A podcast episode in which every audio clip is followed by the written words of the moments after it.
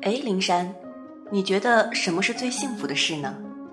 慵懒的阳光，清扬的音乐，舒服的躺椅，以及一本好书。我倒觉得有人一起说话就足够了。那我们就一起来聊聊吧，聊聊生活中的故事，聊聊艺术中的故事，聊聊书本中的故事。欢迎来到清华大学广播台读书组全新的访谈节目《山月十岁》。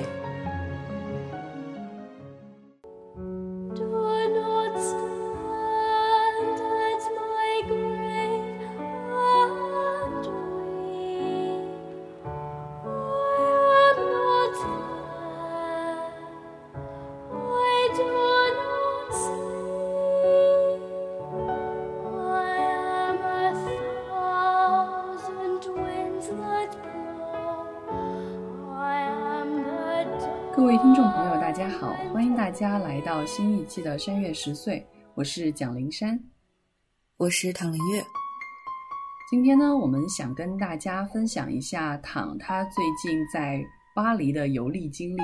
我觉得现在这个节目真的要变成旅行饮食节目了，很久没有聊书了。其实也是因为大家没有凑在一起的时间，但是。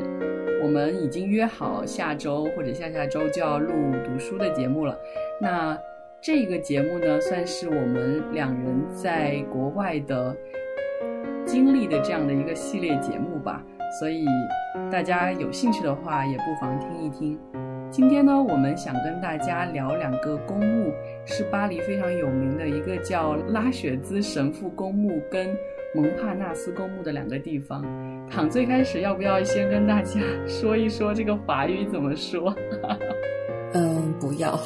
但是我想补充一下，就是说，呃，虽然说我们已经很久没有录关于读书的节目了，但是今天这一期其实中间是有蛮多和读书相关的内容的，因为我去这两个公墓，其实主要也是去看那些。埋葬于此的那些作家和那些思想家，所以其实我们聊到他们的时候，也很自然的就会聊到他们的书啊，这也是和我们的主题应该是很相关的。嗯，那倒是。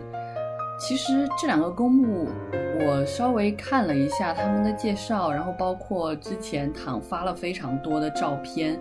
你觉得这两个公墓里面，你现在想起来，你第一个会想到的是哪个公墓？是哪一个墓碑呢？呃，我先简单说一下，就是因为这个蒙帕纳斯公墓离我住的地方很近，所以这个是我很早之前就去了，而且当时知道说那个图尔干就是社会学的三大祖师爷之一，然后就葬在蒙帕纳斯公墓，所以当时是怀着一种哦去见一下祖师爷、祭拜一下、朝拜一下那种感觉。所以就在某一个下午，然后天气很好，然后就去了蒙帕纳斯公墓。蒙帕纳斯公墓相对比较小，然后但是里面的人都是我很喜欢的一些人，所以在那那里度过了非常愉快的一个下午。然而拉雪兹公墓是我昨天下午去刚去的，然后异常的 寒冷。然后拉雪兹是。比蒙帕纳斯要大很多，里面的人也没有找全，所以如果让我说我印象最深的一个公墓的话，可能是杜拉斯的墓。说来是很奇怪的，因为呃，杜拉斯是我从在那个蒙帕纳斯公墓出来的路上看到最后一个名人的公墓。他在我绕了一圈的那条出门的路的旁边，我也是完全无意识之间去看见他的墓的，因为他的那个墓碑其实是大理石黑色的，然后是很亮，但是比较有趣的是他的墓碑上放了一个巨大的花盆，然后里面都插满了笔。我当时看到的时候觉得很好笑，因为心里面想的是，是不是大家就像啊中国在中国一样说。往那个什么考试之前拜一拜孔子啊，或者是什么文曲星啊，这种是不是插了笔是希望，呃，能够自己也有好的文笔啊？当时这么想的，然后就回来了。后来当天晚上我看了一个关于巴黎公墓的纪录片，叫《永远》。那个公墓里面就是有一个老太太正在擦洗着墓碑，然后她也在擦一块作家的墓碑，是，然后就拍纪录片人就问她说，呃。你可不可以聊一聊你你现在正在擦的这块墓碑的关于他这个人？然后那个老太太就说：“其实我不是特别了解，但是呢，你看这上面有很多的笔，其实是因为大家都希望他在另外一个世界能够用这些笔来继续写作，继续给世界带来新的灵感和新的作品。然后当时看到之后才理解说，为什么杜拉斯的坟前会插满那么多的笔，所以这也是印象蛮深的。其实说起来。”我觉得杜拉斯这一个，包括他也是作家，然后也是电影导演，还是让人觉得是一个很很有力量的女性。所以我觉得有那么多的人去到她那里去，就算就可能只是看她的墓，然后就会获得很多的灵感。想起来就觉得，就好像我们平常写作的时候，也希望从外界获得灵感一样。我觉得可能朝拜，或者说去，呃，他的墓前祭奠，除了一种尊敬跟崇拜之外，可能也有一种想要借他而获得一些外界力量的那种感觉吧。那其实聊到杜拉斯，大家可能都对他的作品就是《情人》是比较熟悉的，然后。如果按照我这个公墓的经游览公墓的经历的话，我觉得是可以扯一份清书单出来的。那先把情人放在第一个吧，好了。嗯，好。其实我倒说实话，我倒没有看过情人，但是我做一个小小的这种搜索之后，我其实现在对他一个叫《广岛之恋》的作品非常感兴趣，就是听起来他是讲一个。嗯，法国跟日本外遇的情侣间一段关于记忆和遗忘的私人对话，感觉听起来很不错的样子。然后是一个法国新浪潮时期的电影，大家可能也可以去看一看。我自己是蛮有兴趣的。就是前些天看你分享照片的时候，我其实好像记得你还分享了萨特的照片，对不对？对啊，萨特和波伏娃是葬在一起，然后他的那个。是我在蒙帕纳斯看到的第一个墓碑，因为实在是太好找了。他又在进门的左右手边，右手边大概走几步路就是。而且他的那个墓上墓碑上面就是 印满了唇印，就是有各种各样不同深深浅浅的口红的印记，然后是很明显的。是啊，因为萨特实在是太有名了，就是而且也是东东很喜欢的一个。应该怎么去评价他？作家跟思想家吧。嗯，其实我们原本是蛮想聊一下萨特的书的，但是到现在为止好像还没有做到这一点。如果让你推荐萨特的书的话，你会推荐什么呢？其实说到萨特的话，哎，就不得不提 他当时就是他在最后跟嗯我我和大力的老公加缪之间就是产生了一些分歧。当然，这个我们就是只看脸啊，不看这个，只看脸和作品，暂时不讨论这些政治思想什么的。那如果推荐萨特的作品的话，嗯，我觉得是比较难的吧，因为他的很多作品可能对于大家来说不是那么的好读。如果要读的话，嗯，可以从一些比较。短的或者一些小说啊这些入手，比如说萨特的《恶心》，可能是大家会听过的一本小说吧。啊，他哲学一些著作，我觉得可能相对来说会比较困难一点。如果想系统了解的话，我觉得是把那一整个时期的不同方向、不同观念的作品放在一起比较来读会比较好。其实萨特也在我们的新年书间里面有那个关于他人即地狱的这样一个，啊，抽到这个书签。会有这么一个活动吧。其实我自己说实话，对于萨特的理解并没有很多，反而是他的情侣伴侣，就是波伏娃，实在是，呃，也不也不能说非常熟悉，因为说实在话，我也没有把他的《第二性》这本书给好好的看过，只是因为实在是在自己的学习当中太多次碰到他，然后最近也是决定一定要把这本书赶快读完。呃，因为，呃，波伏娃实在是在这个女性主义的历史上不能绕开的一个人物，所以我想，如果大家对于女性主义有兴趣的话，也应该去读一读他《第二性》这篇散文，或者说这本书。那呃，除了萨特还有波伏娃之外，在蒙帕纳斯公墓，你还遇到了什么有趣的墓碑呢？嗯，也不能算有趣吧，其实是就是波德莱尔的那个墓，它是一个家族墓，然后真的特别特别小，如果不是坟前很多鲜花，我就差点没有找到。然后，而且有趣的是，我当时我在隔了很远的另外一个地方去找莫泊桑的墓碑的时候，碰见了一个正在擦墓碑的老大爷，然后他就很主动的过来问我说：“你在找谁？”然后我就拿了我列的那个名单给他看，然后他就说：“他说你知道波德莱尔在这里有两个墓碑吗？他说一个是他家族那个很小的，还有一个是大家为了纪念他给他竖了一个纪念碑，然后就指引我去找那个纪念碑。对这个印象比较深，是因为来了巴黎之后，他是我遇见最热情的 巴黎人，就是最最热情的法国人。”因为就是从来没有过被这种主动帮忙的这种待遇，然后所以波德莱尔也是让我印象蛮深的。嗯，说起波德莱尔的话，就必须要说他的《恶之花》了。然后中国的很有名的诗人闻一多，应该也是受了他的影响吧？我觉得。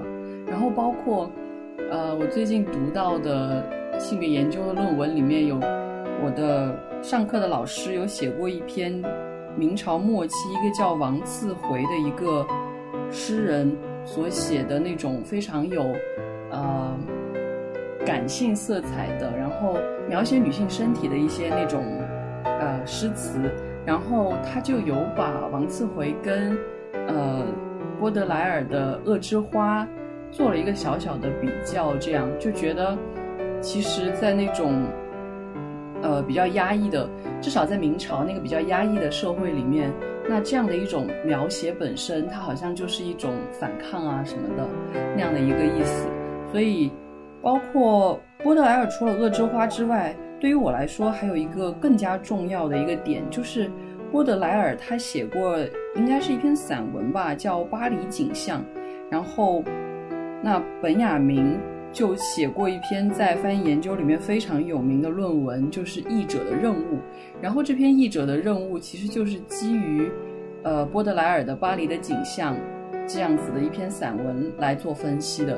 所以对于我来说，波德莱尔最先出现在我的世界里面，是因为，呃，他在翻译研究里面被不断的提及。这样，其实我对波德莱尔也有类似的一个经历吧。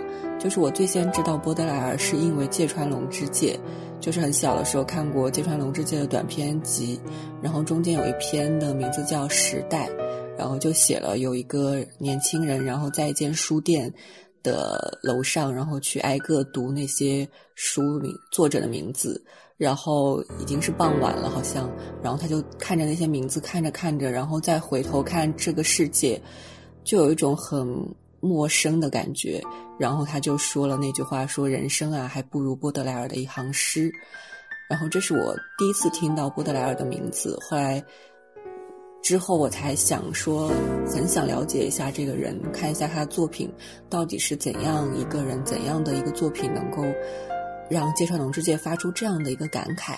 所以后来去读那个《恶之花》，然后前段时间灵珊还跟我说让我读法语版的《恶之花》来练习法语。我想说，哎，还是算了吧，挺好的呀。有没有尝试一下？算了，我现在应还是停留在用法语，顶多可以用法语读儿童作品的程度。没关系，慢慢来。因为我也在考虑，还是要修一门欧洲语言，在想是法语、德语、西班牙语还是意大利语呢？可能为了去你那里找你，我还是学点法语好了。应该是西班牙语之类的比较好吧？对啊，西班牙语应该是在这边最方便学的，因为加州真的好多西班牙裔的，就西班牙说西班牙语的人，因为墨西哥那边来的人特别多嘛。但是我还在考虑当中。现在，那在这个蒙帕纳斯公墓里面，其实另外一个非常有名，我们刚刚提到就是莫泊桑。你对莫泊桑又有什么样的推荐呢？哎，说到莫泊桑，大家都会想到羊脂球啊，因为。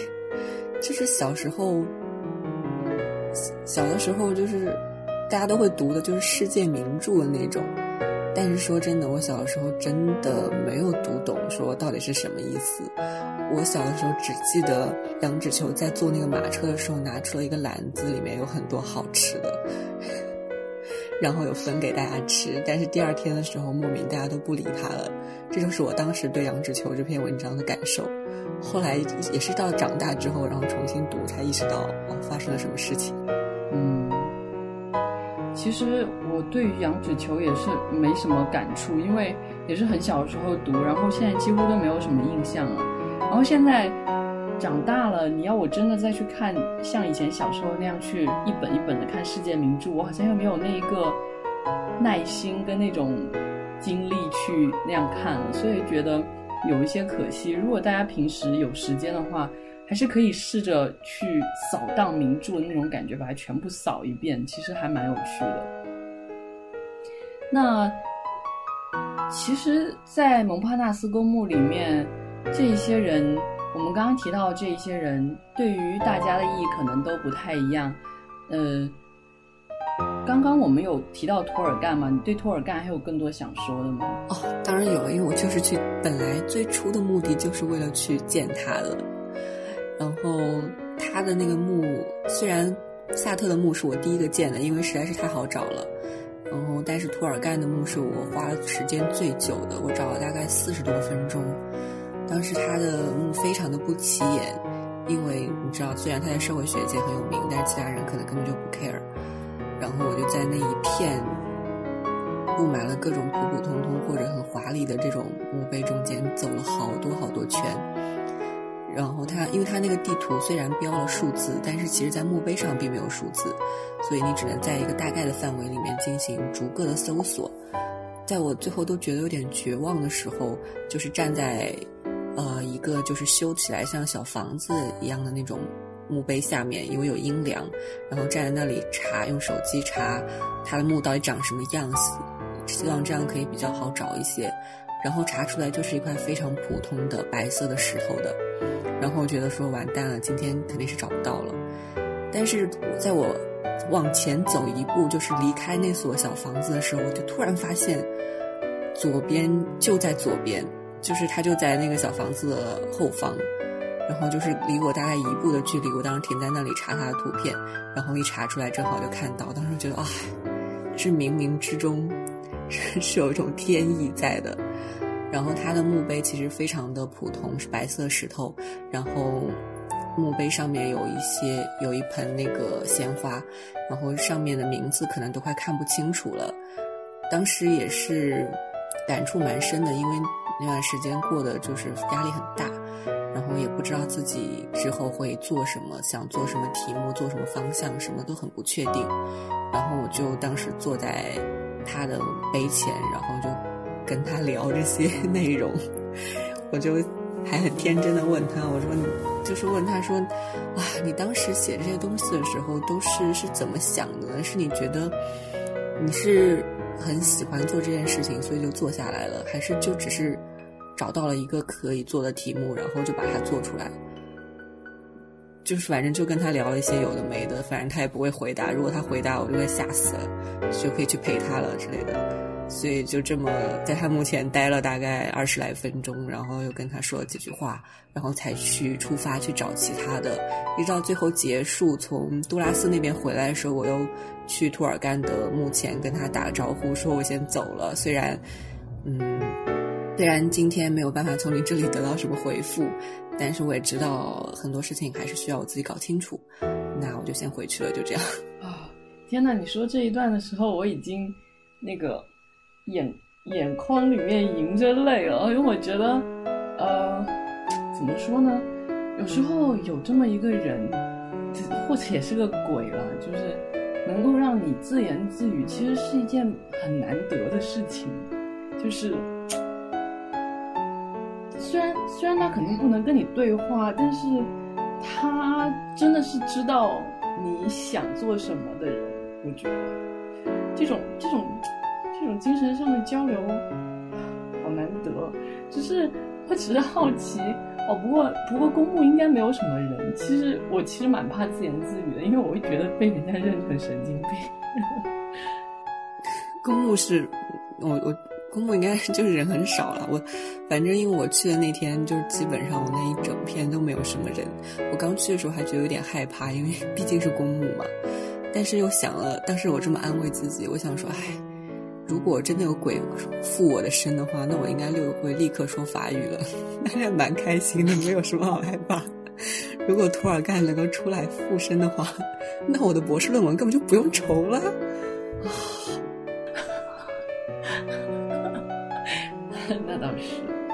真的是这样啊！觉得突然间好感性啊！我们呃，蒙帕纳斯公墓比较让我们打动的人，可能就这些吧。你还有想说的吗？还有一个是我非常意外的，我本来都不知道他在蒙帕纳斯，然后当时因为公墓还蛮大的嘛，说不大其实也挺大，就当做在里面散步一样，然后在那走走走，在我路过那个贝克特。没多久，在路边有点累，然后就想找个椅子坐一会儿，然后突然看到在一片很旧的那个墓碑里面有一块好新哦，我想说是哪谁的这么新啊，然后就凑过去看，发现居然是桑塔格的。就是听过我们节目的朋友应该知道，我们之前有做过桑塔格的书《疾病的隐喻》，所以看到他的时候真的蛮激动的。然后它就是一块非常新的黑色大理石的墓碑，然后上面用金色字就很简单的写着“苏珊·桑塔格”这样。哎，桑塔格，其实说巧不巧，我去伯克利的时候给大家买了很多明信片，然后选了一些人物，然后其中我寄给那个我在节目里面提过好几次的严老师的时候，我记得就是我应该记得是桑塔格的明信片，然后。我想我在上面写的是，我很希望能成为像他那样的人。但是，其实说实在话，严老师还是他让我挺受挫的，因为我觉得又很奇怪的，当我遇到困难的时候，他又开始不理我了。就是我发出向他求救的邮件的时候，他就开始不回。哎，所以我觉得，对我就突然间想到了这么一段小小的故事，而且说起来。你的明信片我还没有寄出去，请再期待一下。我刚想说，哎，我好像还没有收到。没有，资本主义国家之间其实挺快的。我同学在意大利好像不到两周就收到了，所以 我会尽快寄的。好啦，到时候你把你的地址给我，我要给你寄。好啊，哇，巴黎的明信片，我现在真的觉得巴黎才，欧洲才应该是我想待的地方吧。历史很多，不像这里总觉得缺少历史感，有点可惜。主要是我想挑一些不一样的明信片，因为 我有选择综合症，所以不然的话早就寄了。我不想买一堆铁塔的明信片到处来寄，想还是想仔细挑一挑。嗯，我觉得这样挺好的，还是挑有意思的，不一定要挑什么风景啊、名胜啊什么的。那我们刚刚一直在说蒙帕纳斯公墓，现在我们换到另外一个公墓去吧。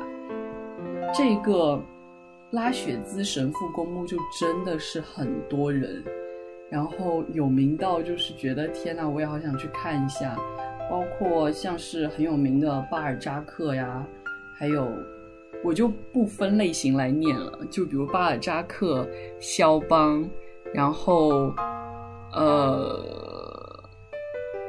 我来看我，我觉得我最喜欢的一些哦，王尔德，然后圣西门，然后甚至我们聊到过的伊莎多拉·邓肯那个舞蹈家也在这里面，然后还包括像是嗯，傅立叶是一个我小时候读数学书的时候会提到的数学家，然后就觉得啊，这里面真的是非常的丰富。那你先聊一下。你去到的比较比较有意思的地方吧？嗯，其实因为拉雪兹是昨天下午刚去的，所以印象还蛮深的。但是印象最深的就是特别的冷，因为拉雪兹和蒙帕纳斯不一样，拉雪兹它的那个地势还蛮崎岖的，就是高高低低的，需要一直往上爬，往上爬，然后又特别的大，人也很多。其实有一些想找的，可能都没有找到。嗯，刚才你说这些人名中间，其实还有好多。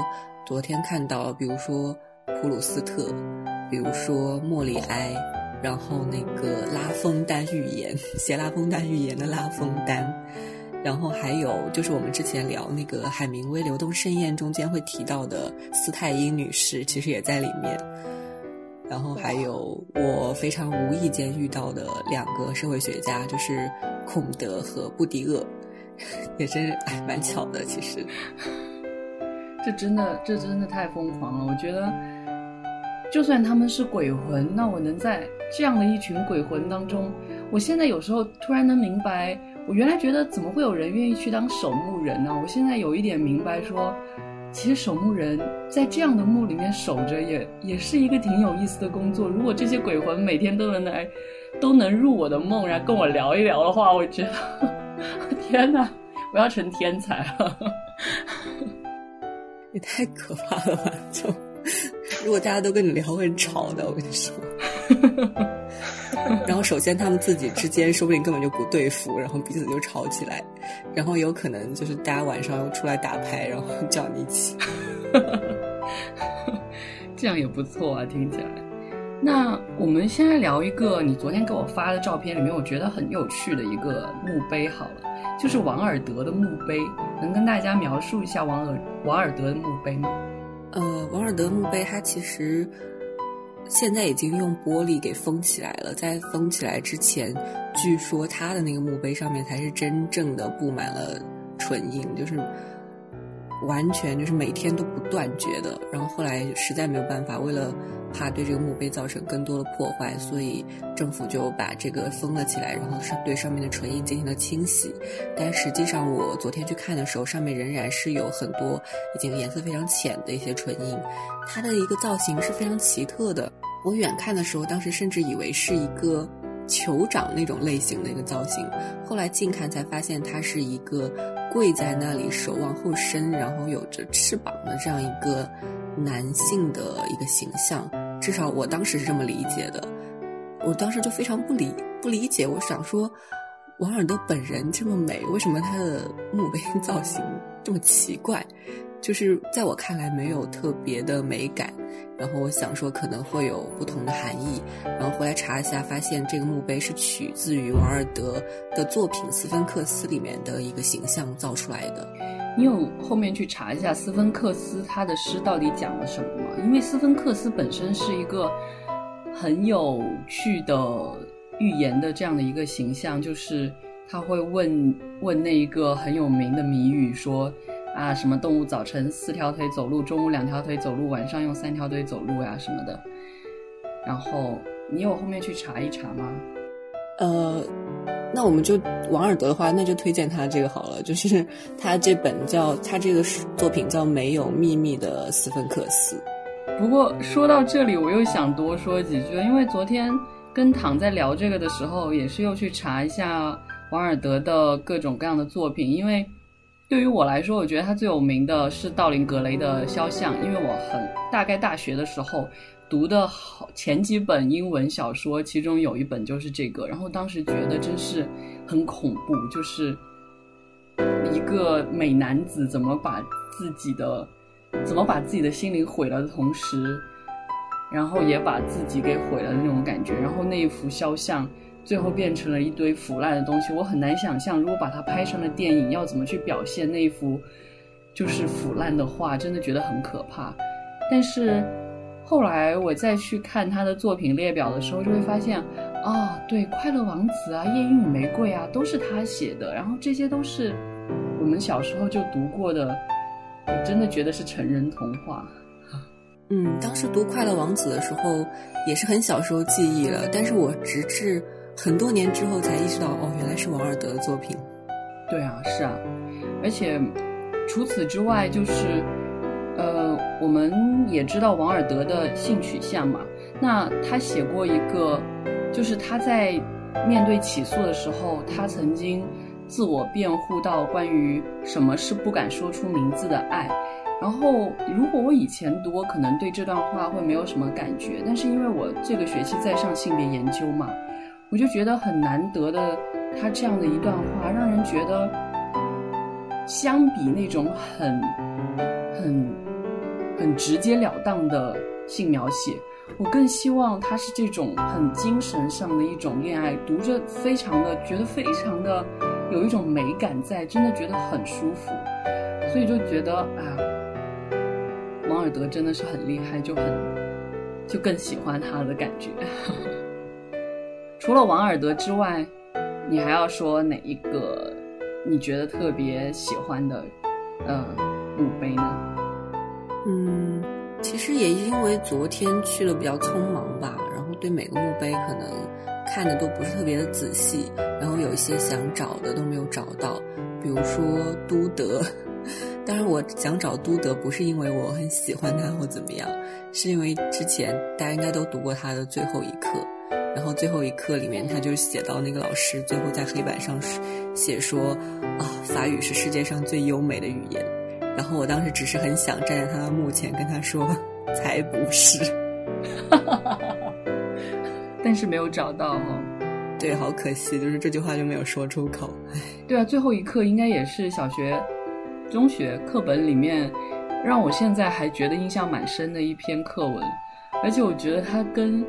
它跟我们其实中国的某一些状况也还蛮符合的，所以会觉得啊，现在还记得起来。你有看到肖邦的墓碑吗？看到了，他的墓碑是也是就是前面人很多的。你要知道，在公墓里面，就是如果旁边有一堆人或者墓上很多很多花，然后那说明他可能是一个有名的人的墓。然后所以肖邦墓其实隔老远就看到，因为围了很多人。其实我就是看到所有这些有名的人的墓碑，他们的墓碑都非常的朴素，包括像巴尔扎克，他就是一个雕像在上面，然后下面就是一个非常小的一个墓碑，甚至还没有旁边的几块就是家族碑或者是其他的一些碑那么华丽，还有一些盖成那种亭小亭子、小房子形式的，他就完全淹没在非常普通的墓中间。然后一起同去的一个老师站在巴尔扎克墓前，还说：“哎，说其实也就这么回事儿吧，写了这么多的作品，留下来这么多些东西，但是到最后的话，其实也就是这么回事。”他就这么很无意间的说了一句。然后，但是我想到整个看到的所有的名人的墓碑，其实也就这么回事吧。他说的是没错。其实。我当然也很理解他这样想的原因啦，人死了不就是那样而已吗？就不过是度过这样一生。但是我觉得，对于我来说，看到这样的一些很朴素的墓碑，它可能更多的意义并不在于墓碑这个东西的本身，而真的是在这个名字，就这个人，他背后所承载那么多东西，他可以，他一个人的生命可以激励后来那么多的人。我觉得能做到这一点，在这个世界上又有多少人？所以，其实我看到你的照片的时候，我就觉得，我真的觉得很感动。就是如果我能站在他们面前，不管他们知不知道我来了，我总觉得那不仅仅是去看一个墓碑，而是去看我怎么这么想哭。没事啊，没事。其实是这样的，我觉得说，虽然说都是这么回事，但它和其他普通的墓碑的不同点，就是在于它的墓碑永远是干净的，然后上面可能放满了各种地铁票，证明有人来过，有人记得他。像是波德莱尔的墓碑前面，其实有好多人就手手抄了诗歌在上面，然后在。呃，普鲁斯特的墓前，我看到有一张纸条，然后上面写说感谢你来过，然后就是用一个，因为那个墓园里面有很多栗子树，所以上面压放了一个栗子，然后我也从地上捡了一枚栗子放上去，然后也是在很多，就像杜拉斯墓前的笔，然后像这个大家墓上的地铁票，像是萨特墓上的。唇印一样，就是说明他们虽然离开这么多年，虽然他们的墓很普通，但是就是因为他给他们给大家留下这些东西，所以能够让大家都会记住他，会愿意愿意千里迢迢来到这里，然后跑到公墓来，就是为了看他们一眼，告诉他们说你的东西曾经给过我带来些什么东西。我觉得这就是很重要意义所在吧，就像我看那个纪录片《永远》一样。然后里面就记录到一个伊朗的一个作者，然后也埋在那里，然后就有一个人站在他的墓前，然后纪录片的采访者就问他说：“这是谁？然后怎么样？”他就告诉他说：“我曾经在很艰难的时候读他的作品，然后我过来只是想告诉他这一点。”然后也有一个韩国年轻人给普鲁斯特的墓，然后上面放了饼干，然后说。啊，因为觉得普鲁斯特给自己的精神上带来了很好的食粮，那我没有办法回报他，那我只能给他带来真正的食粮。这都是非常有趣的小故事，也都是和这个公墓这个相关的。所以虽然说就那么回事，但其实也远远不止这么回事。嗯，觉得，嗯，对啊。觉得是这样，就是，嗯，不如借一本书名来说好了，就是普鲁斯特的《追忆似水年华》嘛。然后这个学期其实有一位我很看重的老师有给我推荐他的这本书，就说普鲁斯特有普鲁斯特式的回忆，因为我想写关于回忆或者记忆方面的文章，然后。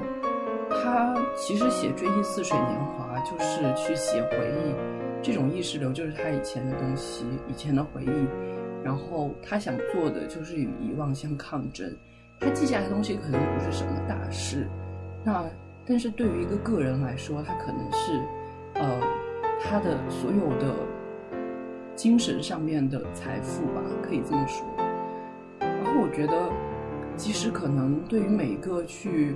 呃，这些公墓的人，他们都有自己很不一样的故事。那每一个人可能来到这个公墓，他既然会来，我想他应该就不仅仅只是说啊，因为这些地方有公墓，有很有名的人，我要来看一眼，我要来到此一游，我要来拍个照。我觉得应该也不是仅仅这样的意义。所以，对于我们这些，我觉得。读书成长起来一代，然后因为读书而受到很多激励的这一代，嗯，站在这些人的墓前，应该是一件让人非常觉得欣慰跟喜悦的事情。所以啊，真的觉得，真的觉得好羡慕你。嗯，其实因为我现在住在这边，其实周围确实有很多景点，但是我会跑到两个公墓里面去。其实之前在去的前一天，我都有做功课查一下里面都有些谁，然后我记下来名字。其实，在我当时写的时候，我心里面都有说想要跟他们说的话，然后真正去找到的时候，会在心里面默默的把这些话讲出来，告诉他们。其实都有点很傻气的感觉，因为你知道他们也听不懂中文，所以 我也不是用法语说的。但是我就是觉得很想讲出来，这也是我去公墓然后去看他们的意义之一。不如写下来吧，下一篇从优推送就交给你了。我们是多久没有推送了？上一次东东推送了一篇之后，又沉寂非常久了。我觉得这是一个很好的题目，可以写一写。真的，不管是那种玩笑话也好，还是真的很认真的话也好。我觉得写下来真的很不错，也可以让听众朋友们以后真的有机会去了巴黎的话，啊，真的一定要去看一看，去写一个自己的 list，然后写自己想写的话，我觉得是一个啊很有趣的事情，怎么样？好啦，可以啊，嗯，好吧，我觉得这期节目到这里也差不多了，我到现在啊泪水一直在流，我真的有点受不了自己了。再说下去，我的话全都是颤音，好像也不太好剪。还有什么想最后跟大家做那种什么一句话推荐的工作吗？也不是一句话推荐了，是我当时在看那个纪录片的时候，然后里面有句话说，这个死亡就是在我们生活中间的每一个角落，但是在公墓里，你却感受不到它的存在。我当时也是觉得这句话听起来就还蛮像那种什么京剧之类的，有点矫情的那种。但是你真真正正的站在那个里面，你就会意识到，死亡这件事情根本就没有那么可怕。然后在纪录片里面有一个导游，然后他经常喜欢来公墓里面坐着，就是散步啊，或者怎么样的。他就告诉那个纪录片的拍摄者说，在他很小的时候，他的爷爷就带他来公墓里面散步，所以在他开始害怕死亡之前，他就已经对死亡有所了解，所以他就没有。没有过那种普通的孩子可能在小的时候都会有过那种对于死亡的恐惧，而他可以非常平静的看待这件事情。这也是我蛮感触的一点，因为我从小就很怕死，然后就是现到现在也经常做很奇怪的梦，梦见我被各种追杀或者怎么样，通过各种方式在梦里死去，又在现实中间惊醒。所以去了公墓之后，反而对我来说是一种蛮平和的的存在。然后蒙帕拉纳斯离我那么近的话，我有时候想，其实没事的时候也是打算去那里经常逛一逛。这样，我觉得怕死并不是一件什么很很容易能克服的事情了。我也很怕死啊，我也很怕听到呃恐怖的故事、鬼怪的故事。但是我觉得。我刚开始也会觉得说啊，公墓有什么好去的？真的好恐怖。哦。但是今天跟你聊了这么多之后，我就觉得，哇，这里真的是可以平常经常散散步的地方。希望你也再多拍一些照片回来吧，看看有什么新的发现，说不定又会发现几个在自己的研究领域里面很有名的人。我觉得那样的一些社会学家对于你的触动，那就是真的独一无二的，因为。大家每个人所从事的事情不一样，所以很期待下一次我们能够继续分享各种各样有趣的见闻。那今天的节目就到这里了，我是蒋灵山，我是唐林月，我们下期节目再见，拜拜。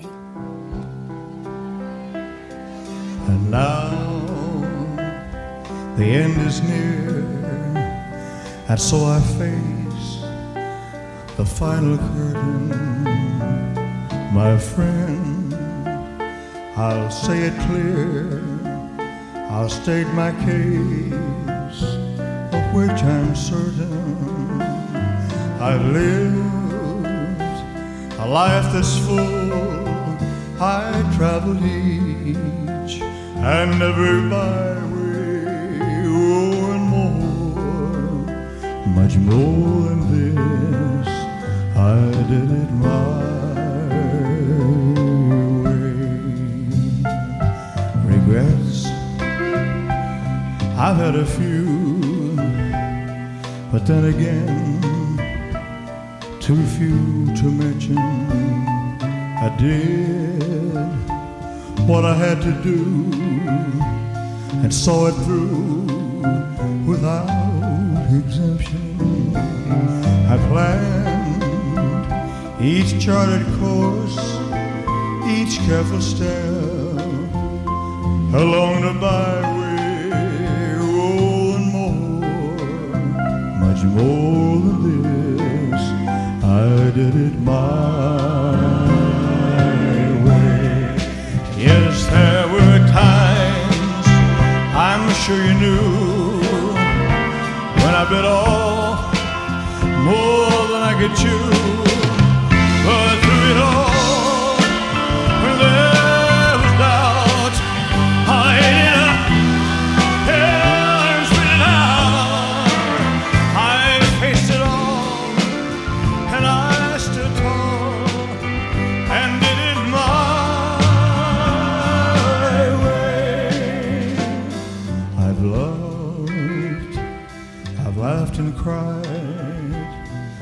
my fill, my share of losing, and now, as tears subside, I find it all so amusing to think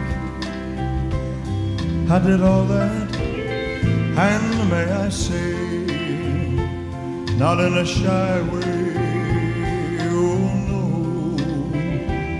Of me, I did it my way. For what is a man? What has he got? If not himself.